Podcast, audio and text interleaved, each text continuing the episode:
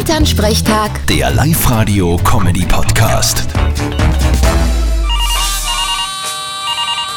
Hallo Mama, Grüß dich, Martin. Sag einmal, kann es sein, dass manche Leute ziemlich fahr ist? das ist sehr gut möglich. Oft gängen sie dann demonstrieren. Nein, das meine ich nicht.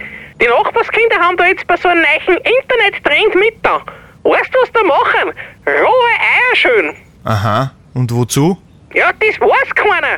Aber das ist bei so Internet-Trends eh meistens so. Geht das überhaupt? Rohe Eier schön? Naja, offensichtlich. Da werken sie mit Zaunstocher, mit Pinzetten, mit so Wimmerlentferner und dann tanzt die Schalen aber, dass nur die Haut innerhalb nur rund ums Ohr ist.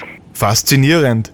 Das sind wahrscheinlich so Leute, die auch immer vom Brot die Rinden oberschneiden, bevor sie es essen. Ja, aber das ist ja auch alles nicht anspruchsvoll. So eine wirkliche Aufgabe war einmal zum Beispiel einen Tiger ins Maul greifen. Wie kommst denn jetzt auf den Blödsinn? Ja, weiß ich nicht, aber es war eine schwierige Sache. Das Problem ist, Eier zum Schön hat jeder daheim. An Tiger haben nur die wenigsten. Ja, das stimmt allerdings. Aber ich probiere das jetzt auch mal. So ein rohes Ohr schön. Ja, aber am besten gleich über der Pfanne, dass die Fehlversuche verwerten kannst. Vierte Mama. Eine gute Idee. Gute Martin.